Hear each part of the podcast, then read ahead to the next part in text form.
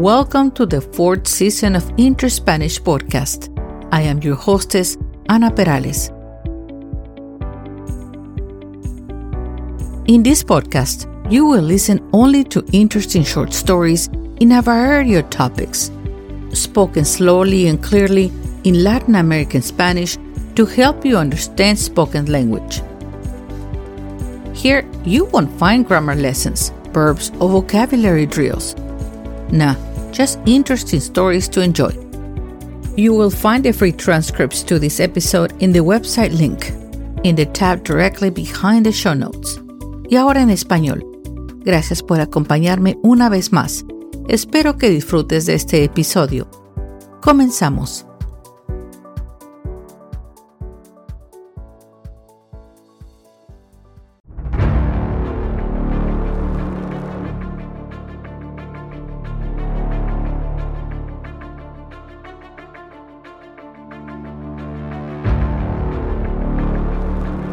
John Fitzgerald Kennedy. El 35 presidente de los Estados Unidos es asesinado mientras viajaba por Dallas, Texas, en un automóvil convertible.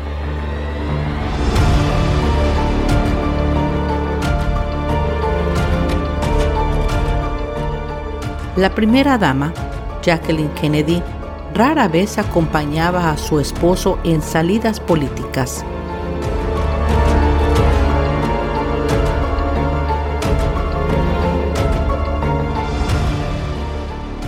Pero estuvo a su lado, junto con el gobernador de Texas, John Kennedy, y su esposa.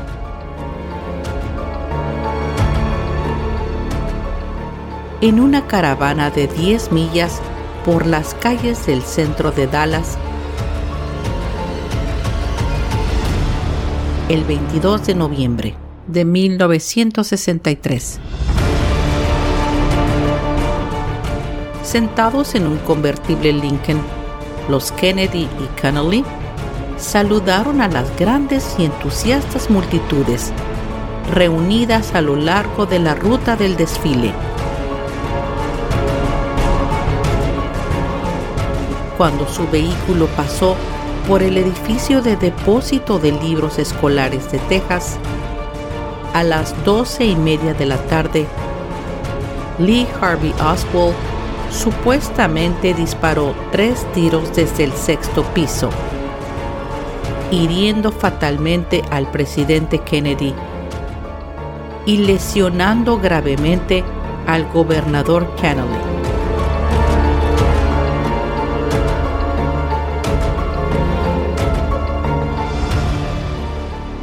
Kennedy fue declarado muerto 30 minutos después en el Hospital Parkland de Dallas.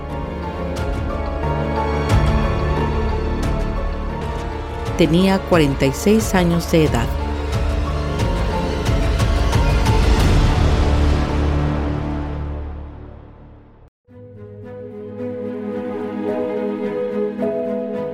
Elegido en 1960 como el presidente número 35 de los Estados Unidos.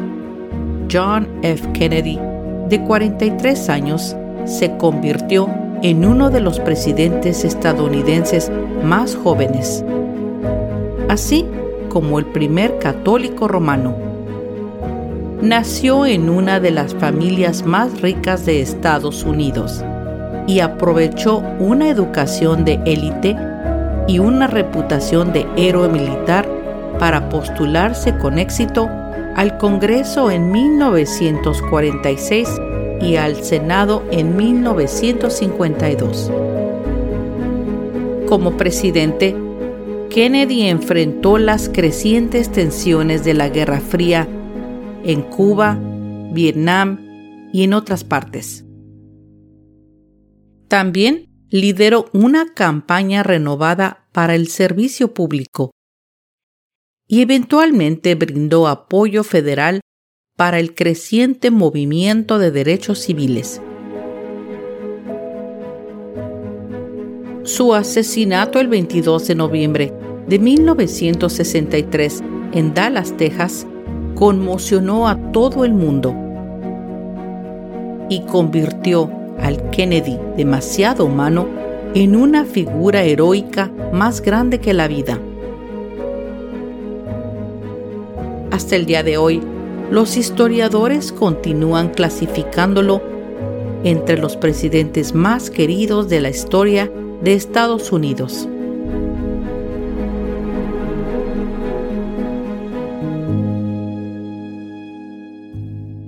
Nacido el 29 de mayo de 1917 en Brookline, Massachusetts, John F. Kennedy, conocido como Jack, fue el segundo de nueve hijos.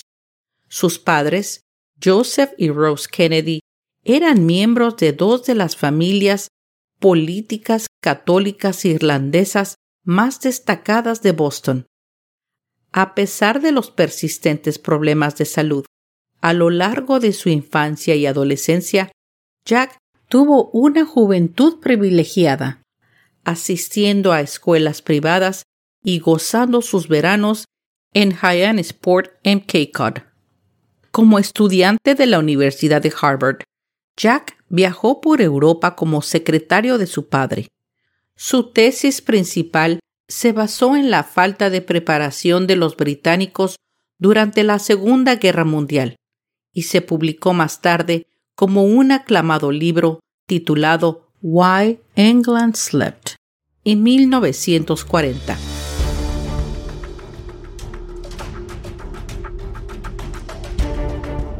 Jack se unió a la Marina de los Estados Unidos en 1941 y dos años más tarde fue enviado al Pacífico Sur, donde recibió el mando de un barco de patrulla torpedo PT.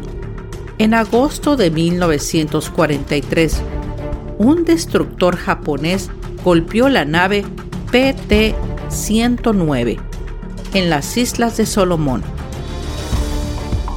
Kennedy ayudó a algunos de sus tripulantes abandonados a ponerse a salvo y recibió la medalla de la Armada y el Cuerpo de Marinos por heroísmo.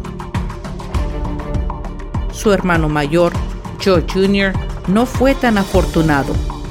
Murió en agosto de 1944 cuando su avión de la Marina explotó en una misión secreta contra un sitio de lanzamiento de cohetes alemán. Joe Sr., afligido, le dijo a Jack que era su deber cumplir el destino que alguna vez tuvo Joe Jr., convertirse en el primer presidente católico de los Estados Unidos. Jack dejó la Marina a fines de 1944. Menos de un año después, estaba de regreso en Boston preparándose para postularse para el Congreso en 1946. Kennedy ganó la reelección a la Cámara de Representantes en 1948 y 1950. Ya para 1952 se postuló con éxito para el Senado, derrotando al popular titular republicano Henry Cabot Lodge Jr. El 22 de septiembre de 1953, Kennedy se casó con la bella socialite y periodista Jacqueline Lee Bouvier. Kennedy anunció su candidatura a la presidencia el 2 de enero de 1960. Derrotó un desafío primario y eligió al líder de la mayoría del Senado, Lyndon Johnson de Texas, como su compañero de fórmula. En las elecciones generales, Kennedy enfrentó una difícil batalla contra su oponente republicano Richard Nixon, un vicepresidente de dos mandatos bajo el popular Dwight D. Eisenhower. Al ofrecer una alternativa joven y energética a Nixon, Kennedy se benefició de su actuación y jovial apariencia en los primeros debates televisados, visto por millones de espectadores. En las elecciones de noviembre, Kennedy ganó por un estrecho margen, convirtiéndose en el hombre más joven y el primer católico romano por ser elegido presidente en los Estados Unidos. Su bella y joven esposa y sus dos hijos pequeños, Caroline, nacida en 1957, y John Jr., nacido apenas unas semanas después de las elecciones, Kennedy prestó un aura inconfundible de juventud y glamour en la Casa Blanca. En su discurso inaugural, pronunciado el 20 de enero de 1961, el nuevo presidente llamó a sus compatriotas estadounidenses a trabajar juntos en la búsqueda del progreso y la eliminación de la pobreza, pero también en la batalla para ganar la Guerra Fría en curso contra el comunismo en todo el mundo. El 22 de noviembre de 1963, el presidente y su esposa aterrizaron en Dallas. Había hablado en San Antonio, Austin y Fort Worth el día anterior. Desde el aeródromo, el grupo luego viajó en una caravana al Dallas Trade Mart, el lugar del próximo compromiso de Jack como orador. Poco después de las doce y media de la tarde, cuando la caravana pasaba por el centro de Dallas, sonaron tres disparos.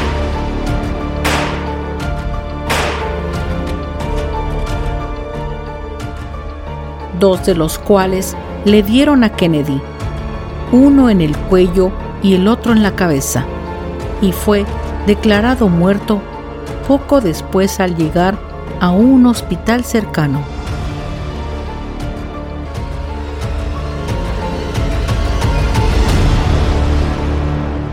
El dolor entumecido expresado en ese momento se extendió en ondas de choque a través de los Estados Unidos y el mundo.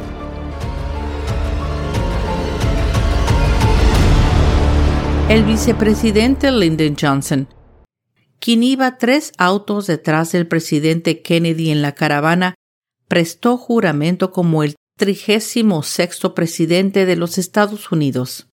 A las 2.39 de la tarde, en el aeropuerto de Dallas Love Field, They find President Kennedy's prayer book on the plane for the swearing in, and a dictaphone records the ceremony. I do solemnly swear that I will faithfully execute I will faithfully execute the office of President of the United States the office of President of the United States. El juramento fue presenciado por unas 30 personas, incluida Jacqueline Kennedy, que aún vestía ropa manchada con la sangre de su esposo. Everybody was aware. It was very historic. It was very emotional. As soon as the swearing-in ceremony took place, the pilot got the aircraft moving and we took off for Andrews Air Force Base near Washington. Siete minutos después, el avión presidencial despegó hacia Washington. Al día siguiente, el 23 de noviembre, el presidente Johnson emitió su primera proclamación, declarando el 25 de noviembre como un día de luto nacional por el presidente asesinado.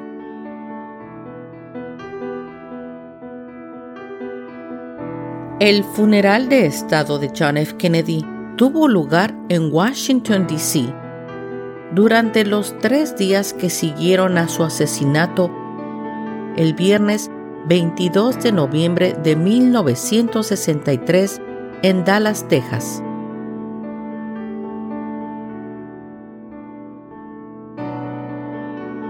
Ese día sombrío, cientos de miles de personas se alinearon en las calles de Washington para ver su ataúd, cubierto con una bandera que fue llevado en un cajón tirado por caballos al Capitolio de los Estados Unidos para permanecer en estado. Representantes de más de 90 países asistieron al funeral de Estado el lunes 25 de noviembre. Después de la misa en la Catedral de San Mateo, John F. Kennedy, 35 presidente de los Estados Unidos, fue enterrado en el Cementerio Nacional de Arlington, en Virginia.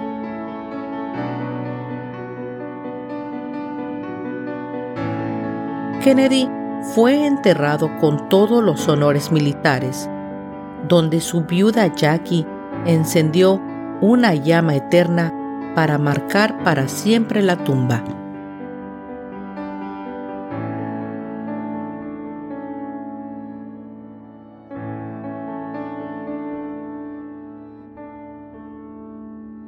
La fascinante vida, la trágica muerte de John F. Kennedy y las complicadas teorías han mantenido no solo al público americano, sino al público mundial también fascinados por décadas.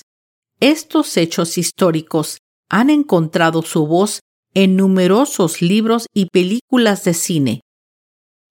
Y una de esas es la película titulada JFK de 1991, protagonizada por Kevin Costner y Tommy Lee Jones, que es sin duda una de las mejores en su género. La película examina los eventos que llevaron al asesinato del presidente John F. Kennedy.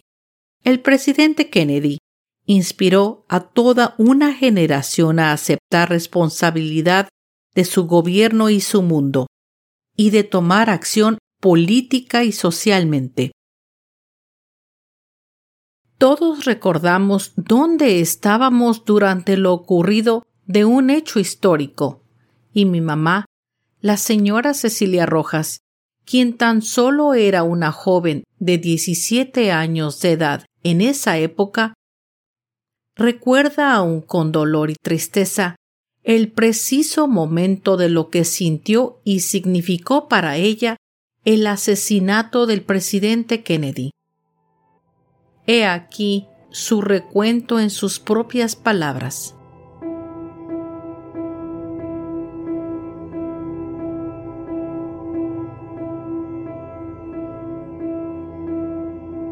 En 1963 era yo un adolescente que vivía en Tijuana, Baja California, México, una ciudad fronteriza con los Estados Unidos. Diariamente cruzaba la frontera para asistir al colegio Kelsey Jenny Business College en San Isidro, California, donde tomaba mis clases de capacitación. El día 22 de noviembre esperaba con anticipación mi cumpleaños al día siguiente para celebrar mis 18 años, que sería el principio de mi mayoría de edad. Esa mañana era un día normal y mientras tomaba una de mis clases de rutina, mi profesor Mr. Wright impartía la lección sin ningún incidente de repente, su esposa Mrs. Wright entró muy agitada e irrumpió la clase. Se dirigió a Mr. Wright murmurándole algo al oído. Mr. Wright se quedó atónito. Su semblante cambió dramáticamente. Yo estaba muy confundida y no entendía lo que pasaba. De repente, Mr. Wright se dirigió a nosotros alteradamente y con una gran urgencia nos dijo, han asesinado al presidente Kennedy. Y sus ojos se le llenaron de lágrimas. El gobierno de los Estados Unidos se movilizó de inmediato ante tal ataque y declaró que cerrarían la frontera sur con México. Las clases se suspendieron y mi profesor nos dijo, todos los que tengan que cruzar la frontera, háganlo ya, pues la cerrarán inmediatamente. Apresuradamente salí de la escuela y me dirigí a casa en Tijuana. En mi camino pude observar la histeria colectiva en el rostro de todos a mi alrededor.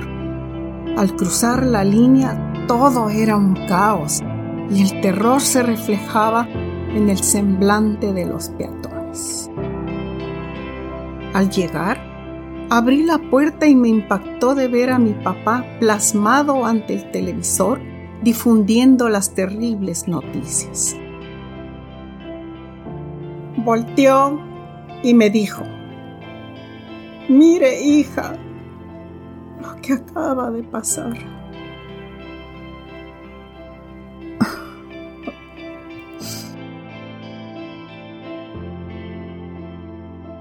En ese momento sentí la gravedad de la realidad y sin más, abracé a mi papá y al tenerlo cerca pude sentir su dolor inconsolable y lloramos juntos sin imaginar las enormes consecuencias que este horror traería al país y al mundo entero.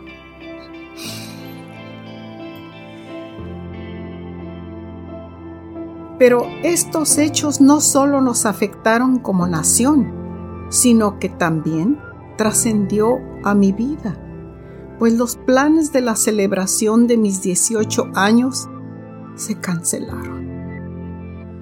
Este lamentable suceso marcaría mi vida por siempre, porque cada año al celebrar mi cumpleaños es un triste recordatorio del asesinato del presidente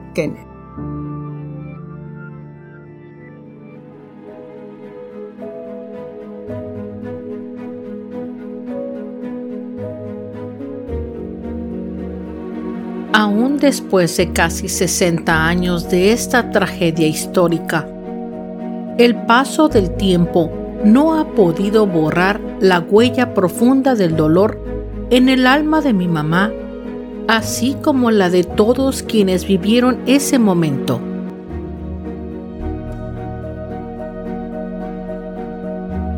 Pero nos ha dejado un sinnúmero de preguntas sin respuestas. ¿Cómo se hubiera reescrito la historia de los Estados Unidos y el mundo entero si Kennedy hubiera vivido? Hoy recordamos y celebramos la vida de un hombre que lideró un país en crisis. John F. Kennedy significó juventud y vitalidad, el líder de una nueva generación y para muchos de los que eran adultos en ese momento, su asesinato representaría la muerte de la esperanza y el comienzo de un futuro incierto.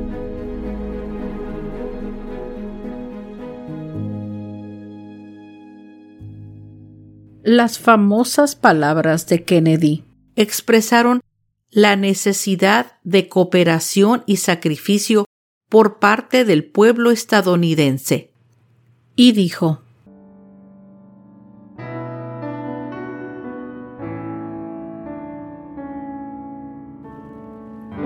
Y a mis compatriotas americanos, no preguntes qué puede hacer tu país por ti Pregunta, ¿qué puedes hacer por tu país?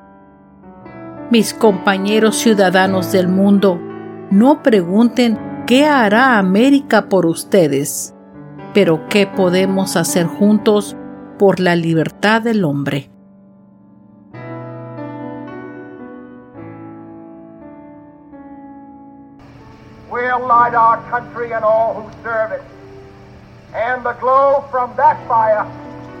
Can truly light the world.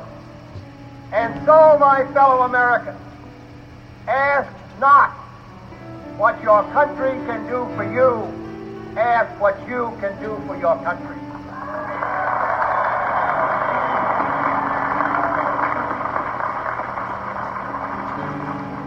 My fellow citizens of the world, ask not what America will do for you, but what together we can do for the freedom of man.